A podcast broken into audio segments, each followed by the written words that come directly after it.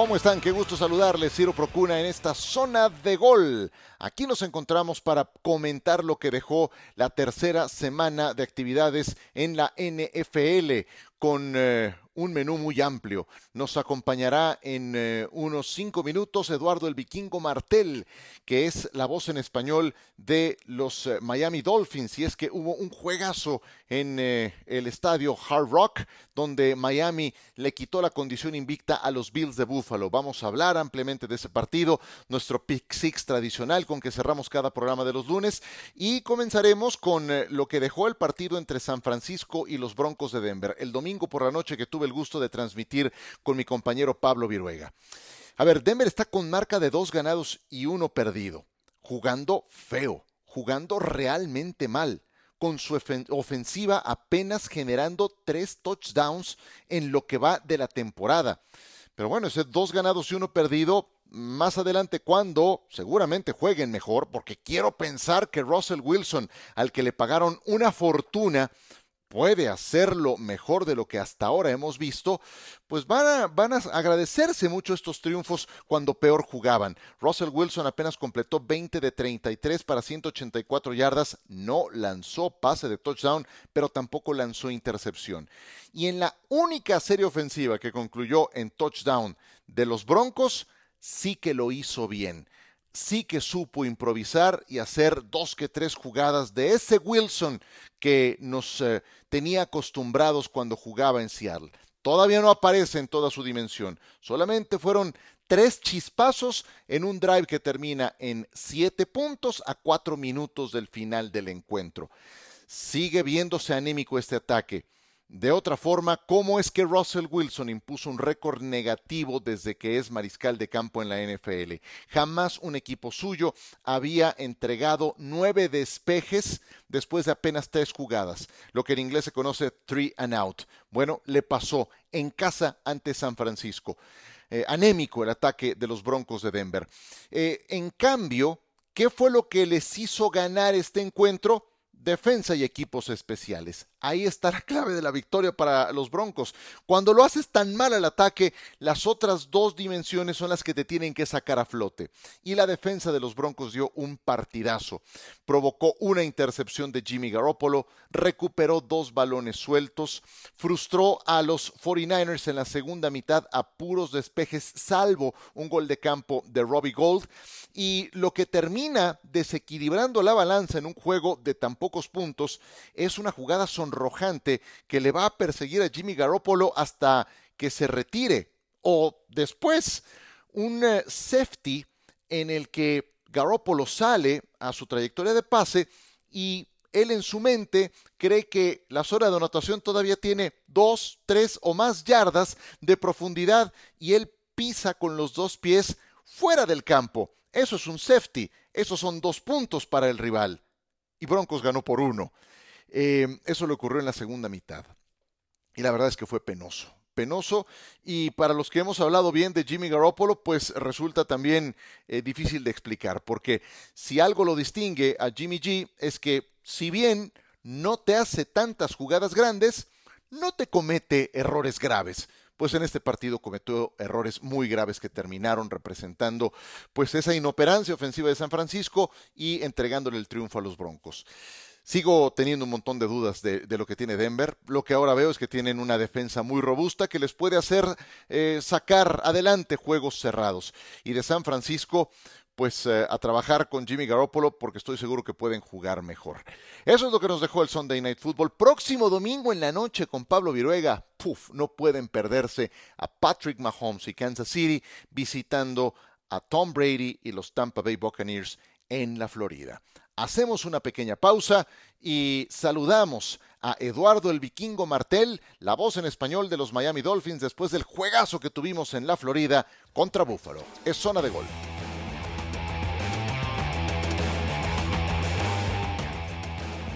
El duelo entre Buffalo y Miami fue algo especial y por lo mismo, siendo un juego tan agónico, tan espectacular como el que tuvimos, eso amerita tener un invitado muy especial. Y por eso es que hemos traído a Eduardo Martel, mejor conocido como el vikingo Martel, que es la voz en español, el analista en español de los partidos de los Miami Dolphins. Bienvenido a Zona de Gol, querido vikingo, ¿cómo estás? Un abrazo, gracias por tenernos aquí. Bueno, un poco sin voz después de la emoción de hoy, pero creo que valió la pena, ¿no? Me lo puedo imaginar, seguro. Eh, yo escribí en redes sociales que en una palabra eh, que resume este partido, me pareció agónico el triunfo de Miami sobre los Bills de Buffalo. Ambos equipos terminaron de igual forma, drenados, sofocados, exhaustos, también en buena medida por las condiciones que nos podrías describir climatológicas en que se jugó. ¿Cómo lo viviste el partido eh, en términos generales, Eduardo? Climatológico, fíjate que había 90 grados, habría que llevarlo a, de Fahrenheit a Celsius, 90 grados pero se sentía en 99, es decir, casi 100 grados. Los Dolphins tienen una ventaja cuando juegan en casa en septiembre, que arriba del banco de ellos hay sombra por el techo que tienen puesto, pero en el banco visitante no hay sombra y por eso tantos jugadores del equipo de Buffalo eh, se lastimaron y estuvieron que tenían calambres porque el calor, el calor fue brutal en la segunda mitad. Eso es en el tema climatológico, las condiciones, es algo típico de Miami de siempre. Miami quiere jugar muchos partidos en septiembre en casa para que la gente eh, pase calor, como mismo Buffalo quiere que en diciembre vayamos allá para que nos coja la nieve, ¿me entiendes? Es parte del deporte. Y en el tema deportivo fue brutal, porque en todas las estadísticas, menos en pérdidas de balones, Buffalo ganó todo. Buffalo ganó todo, pero hay una cosa que la podemos analizar, si te parece, que la defensa de Miami fue muy elástica, permitió yardas muy esta defensa, Josh Boyer, el coordinador defensivo, venía con Brian Flores, que venía de, Brian, de, de, Bill Belichick. Son defensas que permiten yardas, tal vez primeros down, pero no permiten muchos puntos. Entonces, esto es una defensa que permitió muchas yardas, pero que al final solo le, le permitió al equipo de Buffalo anotar 17 puntos. Y creo que ahí empezaron a ganar el partido. Claro, claro, lo dices muy bien. Es que esa era justamente mi siguiente pregunta, aclarándole nada más al público que nos escucha. 90 grados Fahrenheit son 32 grados centígrados. Y, si de, ahí le vamos subiendo, pues nos encontramos con condiciones brutales que terminaron por fastidiar especialmente al equipo de Búfalo. Eh, y quería justamente caer al punto de la defensa de Miami que ciertamente admite una serie ofensiva de 17 jugadas, pero que para a Búfalo en la zona de gol que aguanta hasta lo último en el minuto, en el segundo final e impide el gol de campo de la victoria. Eh, me parece que, Miami termina por frustrar a, a Buffalo y creo que la imagen que lo ilustra, no sé si viste la reacción del coordinador ofensivo de los Bills en la última jugada de Ken Dorsey, azotándolo todo en el palco de los coaches. Yo no había visto algo semejante. Tener la última jugada, porque McKenzie trató de conseguir yardas extras y no de salir saliendo podrían tener una última jugada o un gol de campo muy, muy, muy largo con tal vez una oportunidad de ganar. Eh, definitivamente sí, por ahí va la cosa en el tema de la defensa elástica. Hay que recordar también que en la primera mitad esta defensa probó con fumble que recupera Miami. Miami empata el partido porque recupera la pelota en la yarda número 6. Ahí empata el partido en la primera mitad eh, Miami. Y Miami, la defensa no permitió ningún touchdown en la segunda mitad. Tres puntos, apenas tres puntos en la segunda mitad y una cosa que hicieron durante todo el partido. Les costó dos touchdowns. Los dos touchdowns, eh, el, el jugador que capturó la pelota estaba solo. ¿Pero por qué estaba solo? Porque Miami brutalmente fue al blitz, al blitz, al blitz y tratando de engañar constantemente y de atacar con todo a Josh Allen, que completó muchísimos pases, pero al final también estaban apresurados, estaba confundido y quería soltar la pelota incluso antes de, del pont de Miami, del safety, en cuarto y gol, estaba solo el, receptor de Buffalo y lo falló eh, Josh Allen. ¿Por qué lo falla? Por el castigo, por la, porque te están dando golpes, porque te están confundiendo, porque piensa que tiene que soltar la pelota rápido porque no sabe por dónde vienen los defensores. Todo eso ayudó a que Miami hoy ganara. Eduardo, el vikingo Martel, nos acompaña el día de hoy en Zona de Gol, voz en español de los Miami Dolphins. Eh, hablemos un poco de Tua Tagovailoa, porque el encabezado de esta temporada es se acabaron los pretextos para Tua.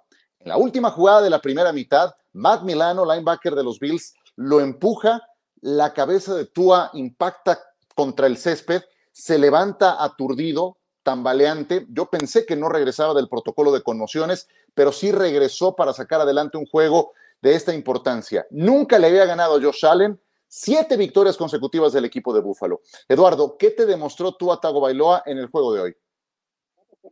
Primero esa jugada de Milano que lo tumba, nadie pensaba que iba a regresar porque en protocolo de conmociones cerebrales no hay manera que regrese y no hay manera que juegue el próximo jueves, que es semana corta para los Dolphins en Cincinnati contra los Bengals, pero regresó para la segunda mitad y lo que dijeron era que tenía un problema en la espalda. Y entonces, producto de eso, el sindicato de jugadores va a, iniciar una investigación porque creen que los Dolphins están engañando, creen. Eso es lo que recibimos ahora saliendo del estadio.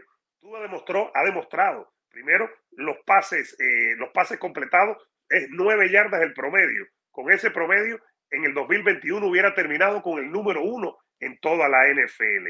En el último touchdown, el que da la ventaja a la postre definitivas, en un tercer down y 22 yardas, conecta 42 con Jalen Waddle. La semana pasada conectó uno de 60 y uno de 48. Es decir, el tema del brazo creo que ya no preocupa. El tema de salud puede preocupar, aunque hoy regresó después de esa caída que estaba eh, medio mareado, daba la impresión y jugó toda la segunda mitad. Entonces, si él puede estar saludable, yo creo que ha demostrado hasta ahora y en este equipo ofensivo de Mike McDaniel, el entrenador en jefe, ha demostrado que puede conseguir que su equipo gane partidos. Hoy fue un encuentro en que Miami todo en todo fue superado y Tua en el último avance conecta. Queda de ver último avance ofensivo pegada a la yarda 2, que hicieron jugadas que probablemente muy conservadoras que pudieron costarle eh, el partido.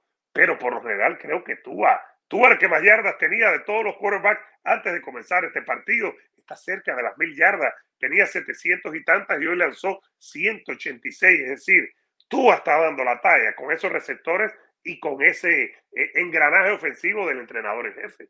El juguete nuevo que tiene Tua es Tyreek Hill, pero el que más se ha beneficiado en esta temporada es Jalen Waddle.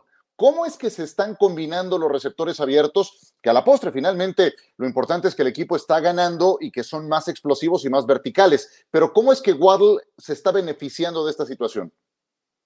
Antes de que comenzara el partido, era el tercer receptor con más yardas en la NFL. El primero era Tyreek Hill y el segundo era Stephon Diggs, que jugaba este partido y terminó con setenta y tantas, 74 yardas, creo que fue, o 78 sin touchdown. ¿Cómo se beneficia?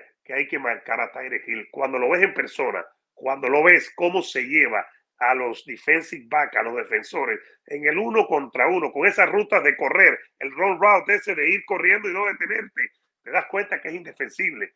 Hoy lo marcaron doble, hoy se demoraron en encontrarlo y el que se benefició y terminó con 102 yardas fue Warren. Y esa jugada de tercero y 22, terminando capturando una pelota de 42 yardas, te da la idea de cómo se beneficia. Es impresionante cuando ves la rapidez de estos dos y cómo pueden correr. Es muy difícil para cualquier defensa tratar de mantenerlos contenidos por eh, todo el partido, 60 minutos. Es muy difícil. Búfalo padeció porque su eslabón más débil de una gran defensiva ciertamente eran los esquineros novatos y las ausencias de Poyer y de Hyde en los safeties. Eso les termina pasando una factura. ¿Qué tan, qué tan alta sientes que fue, eh, a fin de cuentas, ya visto en perspectiva, Eduardo? En el último avance, precisamente, en ese de las 42 yardas, tercero y 22, uno pensaría que un equipo experimentado no te permite. Tú capturas las 10 yardas adelante, 15, pero no te llevan la espalda de esa manera. Tal vez se pusieron un poco golosos pensando que Miami iba a atacar el medio y correr y entonces fueron hacia adelante y ahí Tua los liquidó. Sin embargo, para no tener a ninguno de los dos cornerbacks titulares y a ninguno de los dos safety, no permitieron muchos puntos. Un touchdown, eh, Miami tomó la pelota a la yarda número 6, le quita 7 puntos a eso, eh, de 21 te quedas en 14 la defensa, porque Milano, porque la línea defensiva, porque Tua se lastimó, porque Miami sigue teniendo problemas para correr la pelota. Miami tiene 3 y 0 sin correr bien la pelota y eso es llamativo también. Hay equipo y eso también es llamativo, ¿no, Eduardo? Hay equipo y me puedo imaginar que hay mucho optimismo en Miami. Si vas a la, a las redes sociales de, de, los Dolphins en Twitter o en Facebook, verás la emoción. El estadio estaba lleno. Había mucha gente de Buffalo porque ellos viajan mucho, este Bills Mafia, ellos viajan por todo el país. Pero por primera vez en Miami en mucho tiempo, y lo hablábamos en la transmisión hoy, después del partido, hay gran emoción por el equipo y este es un triunfo válido. Los anteriores, en los últimos 3, 4, 5, 6 años, el, el Miami Miracle, que fue el que le ganaron a New England, fueron triunfos milagrosos o triunfos para pensar que podía llegar a los playoffs y después no llegar. Entonces, este sí es válido porque le ganaron al mejor equipo probablemente de la NFL. Yo creo que no probablemente, sino con total seguridad al mejor equipo de la conferencia de, de toda la AFC. Entonces, creo que es un triunfo sólido para Miami que le permite soñar y seguir acumulando. Y una cosa, fíjate, Ciro, una ofensiva nueva, un coordinador ofensivo que es el entrenador en jefe nuevo, tienen que pedir tiempos a cada rato la ofensiva, te das cuenta por temas de confusión, porque entonces piden tiempo. Esto en noviembre, en diciembre, debe, debe estar más engranado. Uno pensaría, ¿no? Le toma más tiempo a la ofensiva. Entonces uno pensaría que incluso pueden mejorar. Es un triunfo sólido, no se puede negar, pero viene una semana corta. Hay que viajar a Cincinnati. Cincinnati viene de ganarle a los Jets, entonces hay que ver y cómo están saludables o no, porque hay algunos que están lastimados y de los Dolphins también había calambres. Y lo que nos has dicho de Tua Tagovailoa que entraría en investigación. Pues qué gusto tenerte, mi querido Eduardo Martel, eh, una dotación de miel con limón para recuperar la voz eh, de aquí a tu siguiente asignación. También para ustedes es semana corta, mi querido Vikingo. Te agradezco mucho que hayas estado con nosotros. ¿Dónde te puede seguir la gente? En, en Twitter o en Instagram o en Facebook, arroba Vikingo Martel. Ahí nos pueden ver. Mucha emoción, contentos con Miami. Pero bueno, esto comienza y son 17 partidos. Pero no está nada mal 3 y 0 a celebrarlo y a disfrutarlo, ¿no? Te agradezco mucho estos minutos, Eduardo, y te mando un abrazo. Gracias. Eduardo el Vikingo Martel, la voz en español de los Miami Dolphins. Nosotros continuamos.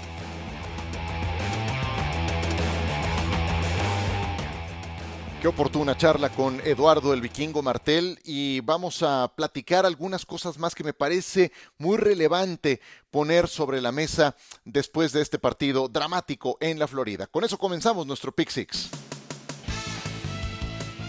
Número uno, se lo tengo que dedicar a los Bills de Buffalo, porque aún con la derrota, que quede grabado, sigo pensando que son candidatos a llegar al Super Bowl.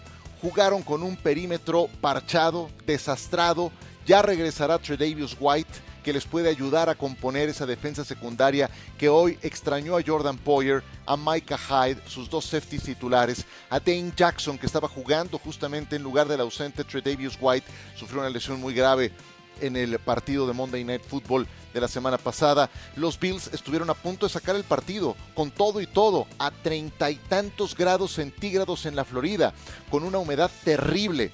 Dudo que Miami pueda ganar el 18 de diciembre cuando se enfrenten en Búfalo en aquella congeladora. Cuando se inviertan los papeles, ahí es donde dudo que Miami pueda también sobreponerse a esa ventaja que entonces estará del lado de los Bills. Escuchen los siguientes números. Buffalo duplicó en todas estas categorías a los Dolphins. Total de primeros y 10. Miami consiguió 15 por 31 de Buffalo. Yardas totales 497 de Bills por 212 de Miami. Jugadas ofensivas 90 de Buffalo, 39 de Miami. Tiempo de posesión 40 minutos de Buffalo, 20 nada más de Miami les duplicaron, subrayo, total de primeros y 10, yardas totales, jugadas ofensivas, tiempo de posesión. ¿Cómo demonios perdieron los Bills? Por la cantidad de oportunidades que desperdiciaron. Al final de la primera mitad, cuando Josh Allen no logra azotar el balón para parar el reloj, cuando no lograron anotar en una serie ofensiva de 17 jugadas sobre el final del partido, cuando se les agotó el reloj en esa última jugada de Isaiah McKenzie. No por esta derrota voy a bajar a los Bills de su candidatura a llegar lejos, a ser campeones e inclusive a ganar la división. Por mucho que hoy aparezcan en el segundo lugar por debajo de Miami. Número 2, Green Bay que fue a Tampa a ganarle a los Buccaneers. Gran inicio de Aaron Rodgers en este encuentro. Rodgers completó 12 de 13 construyeron una ventaja tempranera que resultó a la postre definitiva para el equipo de Green Bay. Ganaban 14 a 3 en el segundo cuarto y Tampa no fue capaz de levantarse. Esto ocurre cuando tus tres principales receptores están fuera de combate, lesionados Julio Jones y Chris Godwin y Mike Evans suspendido por Bravucón la semana pasada. Tom Brady le tuvo que lanzar pases a Russell Gage Jr., a Beshard Perryman, a Cole Beasley que sacaron del retiro en esta semana, o bueno, de la agencia libre, y a Scotty Miller, que es un jugador más bien de equipos especiales. La defensa de los Packers hizo el trabajo con estos eh, receptores de segundo equipo que tuvo Tom Brady. Capturaron tres veces a Brady, frenaron en 35 yardas a Leonard Fournette, eliminaron el punto más fuerte del ataque de Tampa, ya de por sí limitado a esa única dimensión, la terrestre, y veremos si Aaron Rodgers le va tomando cariño a sus receptores abiertos más jóvenes o le lanzó un pase de touchdown a Romeo Doubts. Eso tendrá que ir creciendo para el equipo de Green Bay. Tampa recuperará el paso, ya lo verán, tampoco los bajo de su candidatura a ganar la división y a hacer ruido en los playoffs. Una derrota en septiembre le puede pasar a cualquiera, inclusive a quienes a la postre resulten campeones. Número 3, Kansas City contra Indianapolis. La victoria para los Colts. 20 puntos a 17. Indianapolis estaba jugando con la urgencia al máximo. Estaban con 0 ganados, 2 perdidos. Era su presentación en casa. Eh, y lograron su primera victoria de la campaña. Mahomes además sufrió su primera intercepción de la temporada.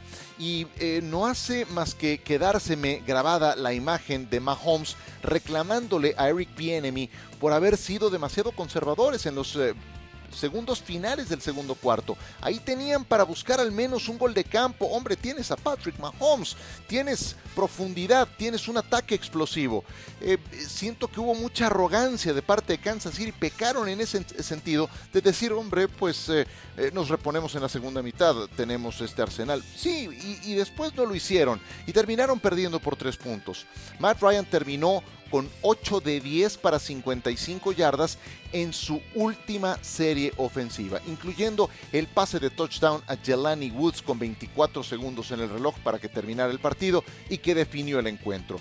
La defensa de Indianápolis clave la forma en que inició. Frenó a Patrick Mahomes en tres y fuera en cada uno de sus dos primeros drives del encuentro, algo que nunca le había pasado a Mahomes ni en playoffs ni en temporada regular en su carrera.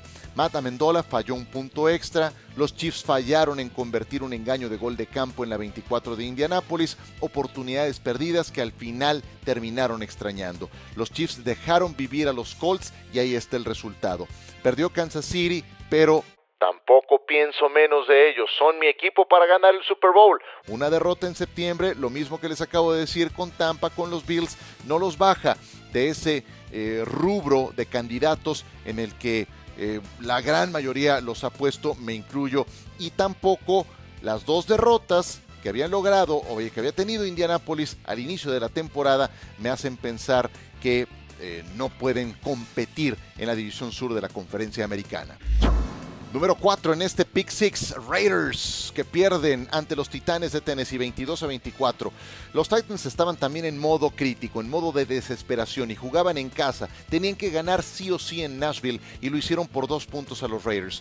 Siguen siendo un equipo unidimensional que depende mucho de Derrick Henry. ¿Qué fue lo que hicieron? Le pusieron 25 veces la pelota en las manos.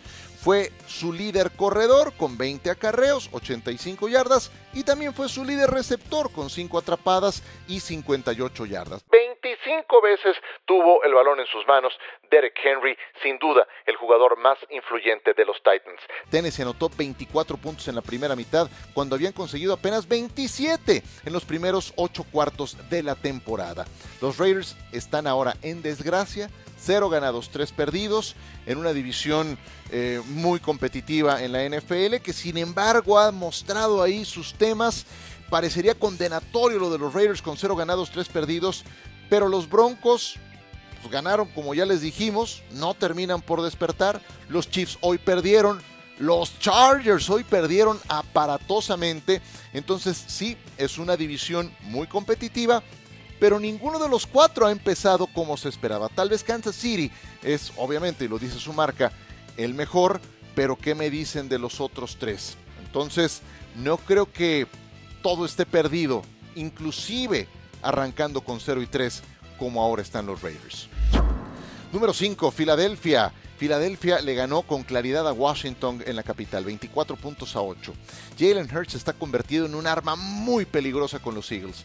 Ha eh, eh, ya aportado 7 touchdowns en total para el equipo de Filadelfia, 4 por aire, 3 por tierra.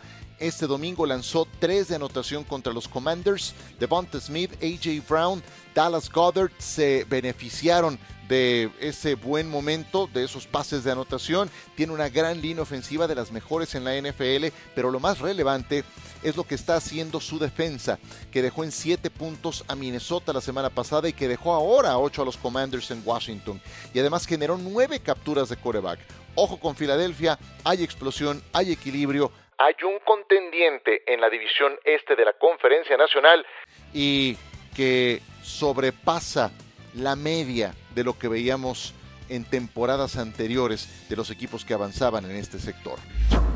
Y el número 6, pero no por ello menos importante, Baltimore que le gana a Nueva Inglaterra 37 26 en Foxborough. Cuatro pases de touchdown de Lamar Jackson. Lleva dos juegos consecutivos con al menos tres pases de anotación y ahora 100 yardas por tierra. Si los Ravens perdieron la semana pasada contra Miami, no fue por culpa de Lamar, fue por culpa de su defensiva. De sus cuatro pases de anotación contra Nueva Inglaterra, dos fueron para Mark Andrews, uno para Devin Duvernay y uno más para Josh Oliver. Y lo más relevante de esos cuatro pases de anotación es que todos fueron ante disparos de la defensa de los Patriotas, de lo que se conoce en inglés como blitz, es decir, cuando mandas un linebacker o un back defensivo adicional a los linieros defensivos para presionar al coreback. Eso es para eh, desestabilizarlo y cómo responde Lamar Jackson con una buena toma de decisiones. Le responde con cuatro touchdowns y cero intercepciones. Me detengo ahí, porque Lamar es un jugador especial, dinámico, gran atleta. No solo corre bien el balón, también está cada vez lanzando mejor el balón. Y ahora tiene armas más importantes. Y me parece relevante eso último que mencionábamos, que tenga esos números contra el disparo, contra el blitz de la defensa rival el novato Lamar saldría corriendo por su vida de la bolsa de protección, aprovechando ese gran atleticismo ante la presión del rival. El veterano Lamar, que busca un nuevo contrato, sabe sacar ventajas de las defensas rivales, sabe hacerlos sufrir cuando le mandas disparos y conserva además su gran habilidad corriendo el balón. En fin, relevante, muy relevante lo de Lamar Jackson. Y con eso cerramos nuestra zona de gol de este lunes, nuestra primera entrega de la semana. Eh, recuerden que ya estamos haciendo una segunda hacia el viernes, así es de que nos estaremos saludando muy pronto cuando regresemos con más actividad de la NFL por esta misma vía. Ahora me despido, les agradezco mucho su atención, les invito a que se suscriban, a que le den like, a que recomienden este espacio en que seguiremos hablando de esta estupenda liga que es la NFL. Ciro Procuna, me despido de todos ustedes y será hasta la próxima.